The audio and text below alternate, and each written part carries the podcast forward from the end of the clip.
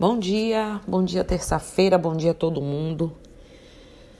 Vamos hoje aqui conversar mais um pouquinho, trazer um pouco mais de assuntos que nós trabalhamos, que nós vivemos, coisas que nós falamos, que estão intrínsecas para nossa religião. Hoje vamos falar um pouco sobre intolerância religiosa, né? A intolerância principalmente nas nossas na religião de matriz africana e a questão racial do Brasil. Isso realmente é algo incrível, é... enfim. Ontem nós fizemos aqui no terreiro um trabalho mágico e mais uma vez as agressões das pessoas são o inconformismo e o respeito faz com que as pessoas não entendam que cada um precisa ser feliz da forma como lhe, lhe né, chega para cada um e que a gente não precisa para isso agredir ninguém. Então, quando eu olho para a questão de intolerância religiosa, eu vejo principalmente o racismo. Nós vivemos intolerância religiosa porque nós vivemos em um país racista. As religiões de matriz africana são parte da diversidade religiosa do Brasil. Entre algumas dessas manifestações que têm como referência a cultura trazida pelos africanos durante 300 anos de escravidão, né? mas porque, mesmo quando foi é, é, decretado que não eram mais escravos, continuaram vivendo vi subvidas, né? Então, é, é, Catimbó, Cabula e principalmente a Umbanda, o Candomblé, que se é, propagaram né, com mais intensidade no Brasil, veio aí dessa época. Desde sua chegada no Brasil, os participantes de religiões de matriz africanas foram alvo de perseguições, todo mundo sabe disso, por manifestarem sua fé. Mas ainda hoje, os episódios de intolerância religiosa fazem parte do cotidiano de nós que vivemos isso. Eu concordo com quem disse que a África e o Brasil se casaram e tiveram filhos. Candomblé e Umbanda, principalmente, são deles. O candomblé é uma religião de matriz africana, sua origem está na África, sobretudo no, no sudoeste da África. É uma religião que se constituiu não só com essa matriz, mas com o sincretismo e tudo que eles trouxeram, né, as misturas dos conhecimentos, que lá na África é tudo muito separado e tal, né? A partir do, do de tudo isso, eles se formaram, formaram essa religião que dá sustentação e até hoje vai continuar. A Umbanda tem outra forma de, de sincretizar, além dessa construção africana, porque promove outras relações com o misticismo, valores de ciganos e hinduístas e muitos outros que ela trouxe, que ela agregou, né? Ressaltando que para os intolerantes, tanto os candoblicistas quanto os umbandistas são chamados de macumbeiros, né? Enfim. Apesar da influência é, africana desde o século XVI, o candomblé e a umbanda se consolidaram na sociedade brasileira desde sempre. Essas práticas religiosas de matrizes africanas também fazem referência à comida, à música, aos tecidos, aos costumes, às artes, né? à filosofia, o comportamento socioeconômico, emocional das pessoas não apenas é, é, os escravos, mas dos colonizadores também. Como exemplo desse sincretismo estão a indumentária, as louças foram é, é, acrescidas né, ao culto, referências, costumes, tudo. Após a abolição da escravatura, a proclamação, proclamação da República, vimos um movimento eugenista que é aquele que todo mundo sabe, né? O objetivo é melhorar uma raça. Reivindica melhorar as características genéticas de uma população, né? Humanas através de mistura seletiva de pessoas, esterilização obrigatória, coisas desse gênero, né? E cresce, cresceu, quis crescer isso no Brasil. Quer crescer isso no Brasil. A ideia naquela época era embranquecer o país, da identidade europeia. Então, toda a cultura afro foi discriminada. O samba, a capoeira, a prática religiosa, tudo era estigmatizado. A África está muito presente no seio da história e da construção religiosa, mas isso não recebe a importância que deveria ser, muito menos o respeito de quem tem e quem dá essa importância, né? De acordo com os últimos censos, tendenciosos até hoje, menos de 1% da população brasileira pratica as religiões de matriz africana. Mas esse universo não condiz é, é, com a realidade, já que ele não expressa a quantidade de pessoas que, juntamente com outras religiões, frequentam os cultos de matriz africana. Eu sou isso, eu sou aquilo, mas estão dentro dos terreiros de candomblé, estão dentro dos terreiros de umbanda. O documento do IBGE informa que há cerca de 407 mil participantes da Umbanda, 167 mil do Candomblé e cerca de 14 mil de outras religiões de matrizes africanas. O censo mostrou a diversificação do campo religioso. O catolicismo vem crescendo, vem decrescendo, aliás, o que vem abrindo aí um espaço para o crescimento dos neopentecostais, né? Já os afro-religiosos representam menos de 1%, o que várias especia é, é, vários especialistas têm dito, e eu concordo, é que esse número está subestimado Há que se fazer uma, uma, pesquisa mais cuidadosa de maneira a saber como isso pode ser, digamos, perguntado de que maneira deva ser colocado. Antigamente sabemos que em muitos terreiros vários cultos eram realizados na Igreja Católica. Dessa forma deveria ser aceitável, né, na declaração, que a pessoa se identificasse como mais de uma religião ou que eram práticas viciosas de uma época tendenciosa onde as pessoas morriam se isso não fosse feito. A intolerância religiosa está na história do Brasil desde a chegada, como eu disse, dos portugueses aqui, já trazendo os pobres dos ciganos, porque eles não queriam lá, soltaram aí pelas terras do Brasil, graças ao Pai Olorum, porque aí eles descobriram essa vastidão de terra, essa imensidão que o Brasil é, considerados inclusive reconhecidos como os comunicadores, né? Já que nas primeiras missões havia uma clara intenção também de converter os índios em escravos ao catolicismo. E a tudo, tudo se escravizando. Ao longo dos séculos a gente foi vendo isso. É, os jesuítas, que tinham um interesse muito grande de mostrar sua força, em 1570, conseguiram fazer com que os índios fossem libertados. Mas libertados como? Eles foram jogados nas regiões mais distintas, digamos assim, mais inférteis, menos produtivas, menos tudo. As igrejas neopentecostais tem disputado espaço com os terreiros, tem desejado ocupar nosso espaço. Muitas vezes elas se preocupam em comprar os terreiros e, no, e, e nos mesmos espaços abrir templos, né? Afirmam aí o presidente, principalmente, da Associação Nacional é, de Mídia, Mídia Afro. Eu leio as matérias, eu vejo o que se passa no Brasil, aqui na Bahia. É triste. Quando os africanos foram sequestrados para o Brasil, tentaram, com muita revolta, né, de formas diversas de resistência, viver sua cultura, porque eles sempre foram ativos nisso. Não se esqueçam de quando eles foram trazidos, sequestrados para o Brasil, lá os europeus já tinham invadido a África de formas diversas e eles já tinham uma forma de resistência.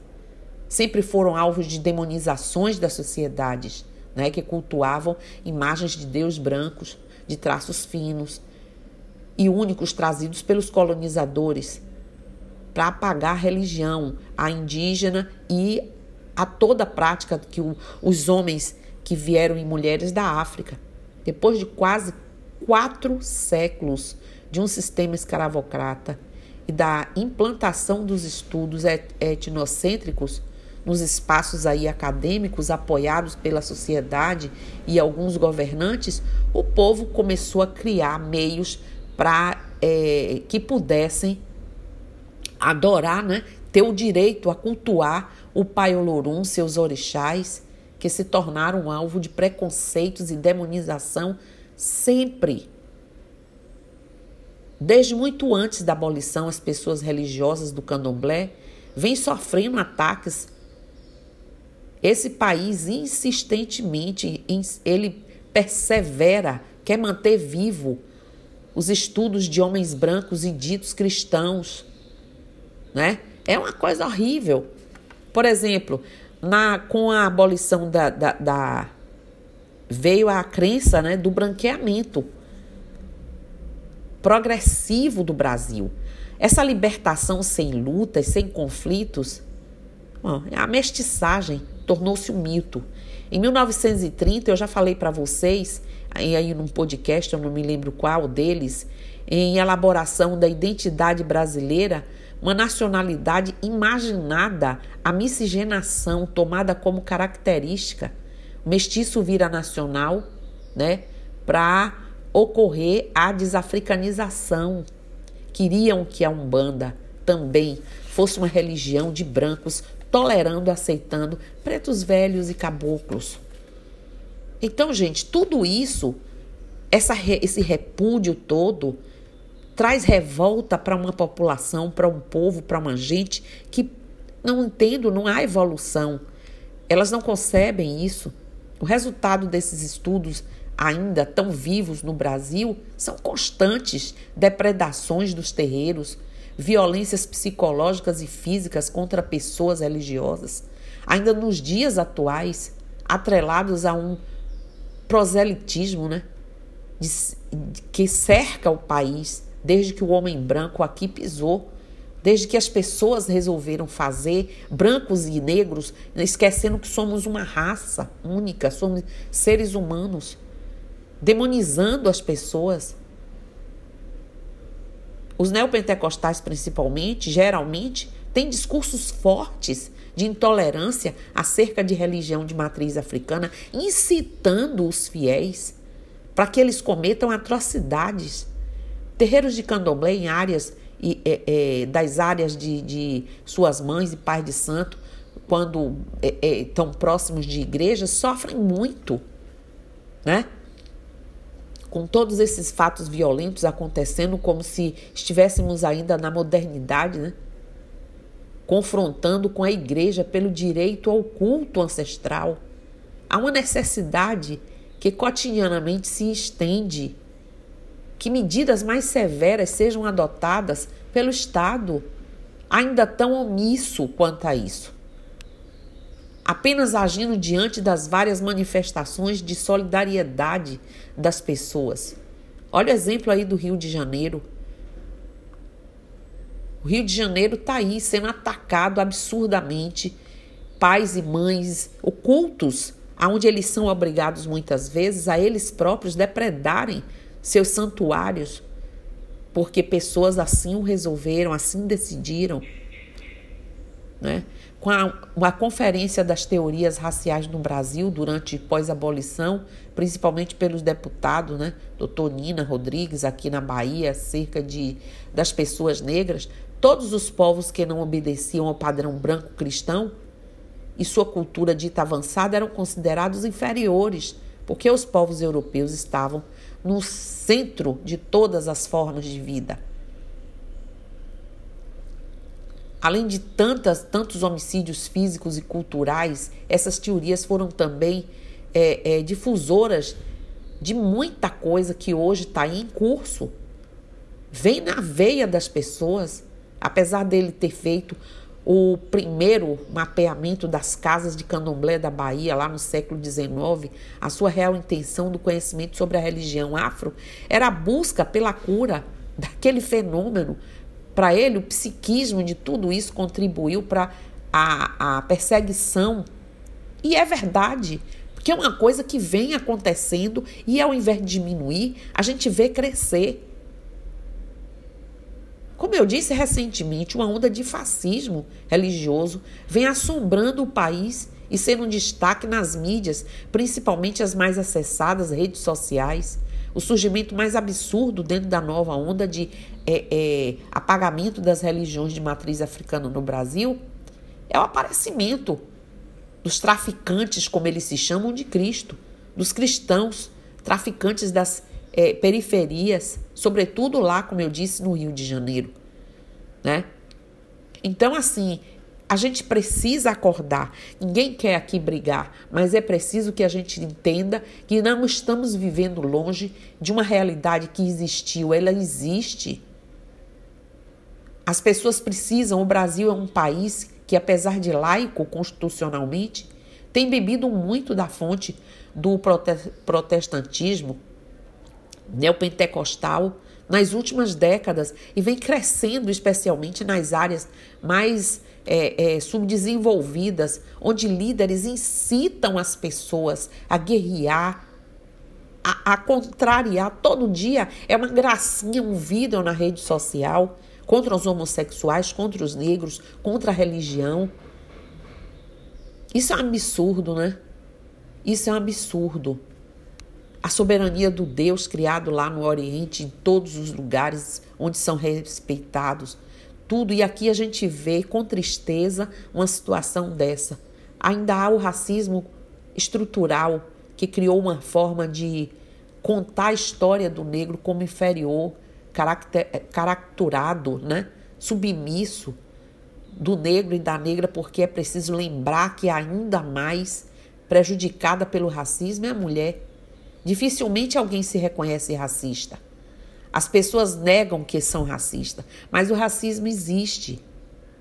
É contada a história do negro escravo, como curiosamente ninguém lembra quem são os escravizadores. Então nós temos que ajudar a lembrar, a trazer um pouco da consciência dos privilégios que mesmo quando chegam não faz jus à igualdade. E é isso que a gente quer, não é privilégio, é igualdade. E hoje, quando trazemos a nossa história, tem gente que diz que estamos é, no mimimi, que queremos privilégios, que as pessoas querem privilégios. Precisamos discutir o racismo. Precisamos enfrentar esse monstro de frente, não com briga, não com discórdias pessoais, desavenças, mas entendendo isso tudo e até nos posicionando diante da, das pessoas que devam se posicionar, diante das leis, diante de tudo. A primeira forma de organização social do povo negro em terras brasileiras foi através da religiosidade de matriz africana. E, a que, e que a preservação da religião é uma forma de resistência. Eu agradeço aos terreiros de candomblés, eu agradeço ao nosso terreiro de Umbanda, eu agradeço a todos os terreiros de Umbanda mantermos viva a nossa tradição, cultura, respeito minha visão do mundo de raça humana. Se não fossem esses terreiros, não teríamos nada disso, tudo já teria morrido. Porque esse país foi pensado para ser branco. Então, acordem. E nós não somos todos brancos. Somos seres humanos.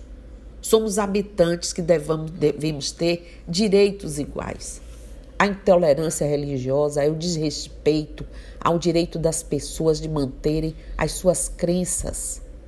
Podemos considerar como atos intolerantes as ofensas pessoais por conta da religião ou as ofensas contra liturgias, cultos e outras religiões.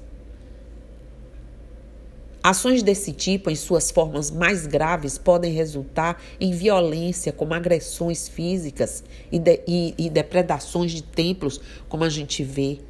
Né?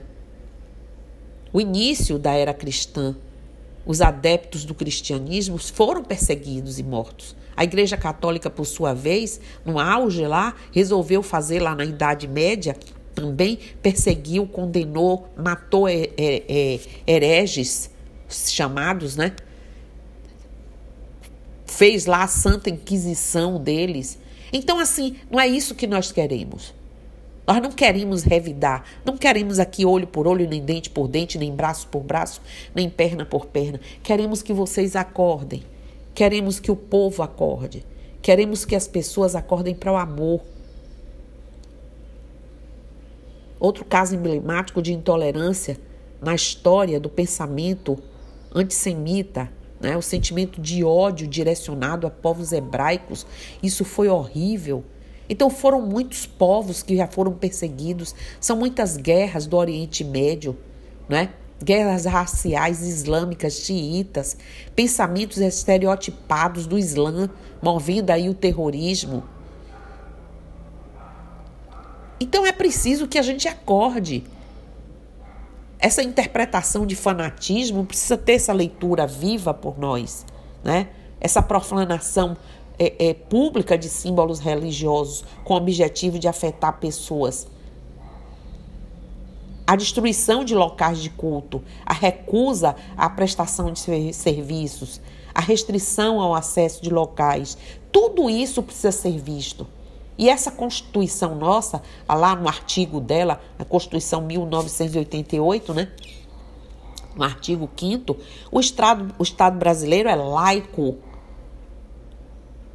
o que coaduma com o que está expresso na Declaração Universal dos Direitos Humanos.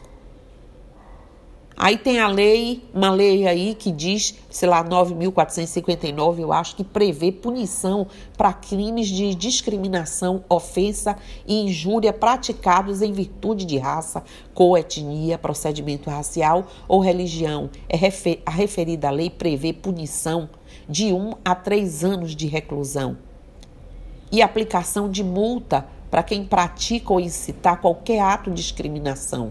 Mas não há uma lei específica que criminalize apenas a intolerância religiosa. E apesar das garantias constitucionais aí e da Lei 9459 de 97, esse tipo de intolerância continua sendo praticado em nosso país absurdamente, né? Intolerância religiosa e xenofobia. A religião é uma das maiores marcas de uma cultura nacional.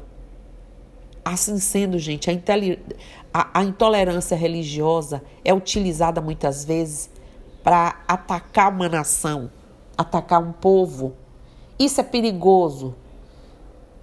Ontem, quando eu vi, ouvi e li os absurdos, depois de uma noite, de um dia aonde só vibramos por amor, pelo amor, por pessoas, eu não acreditei. Uma pessoa ou pessoas se incomodarem com amor, com ato de fé, nenhum ato que pudesse falar ou, ou, ou, versar sobre ilicitude, sobre demonização, só amor, só fé, desejando a todos como desejamos sempre. Somos irmãos, eu não vou abrir mão desse meu pensamento. Eu não vou desacreditar no que eu acredito. Mas eu temo por aqueles que não têm ainda como eu a fixação e a certeza de que existem distúrbios de geração para geração, incitados até a atualidade. Mas que as pessoas também podem ter por nós, com nossa atitude ilibada, com nossa atitude correta, mostrar para elas: não se incomodem com a gente, faça cada um a sua parte e ame porque é disso que nós precisamos de amor, de fé. Olha o que nós estamos passando agora. E é no momento desse que alguém se preocupa com intolerância religiosa, racial. É no momento desse onde cabe isso. Não cabe. Então acorda, gente. Vamos fazer nossa parte sem desistir. Eu trouxe esse desabafo aqui hoje Trouxe sim. É a minha obrigação. Calei muitos anos. Fiquei quieta, calada. Mas eu não sei, eu estava agindo errado. É preciso que a gente entenda que não basta só você fazer a sua parte, você lidar com equilíbrio. Eu hoje sou representante, hoje não há anos de uma religião. Eu sou representante de tudo isso. Eu preciso dizer para vocês que não é com as mesmas armas, nunca, jamais, que nós vamos lidar com isso. Mas precisamos compreender que isso existe e que a gente precisa se fortalecer, principalmente a nossa alma, o nosso espírito. Mas que nada disso tire o brilho desse dia, nem do de ontem, nem de qualquer dia. E que todas as pessoas que praticam isso sejam abençoadas, que é o do que elas estão precisando de Deus, de amor. Tá certo? Então, bom dia. Namastê, axé, saravá, Motumbá, Colofé, Mucuyu do Zambi, que todas as todo o sagrado do planeta se eleve e que eles, só eles, os sagrados, se falem e se unam por todos nós. Eu estou aqui.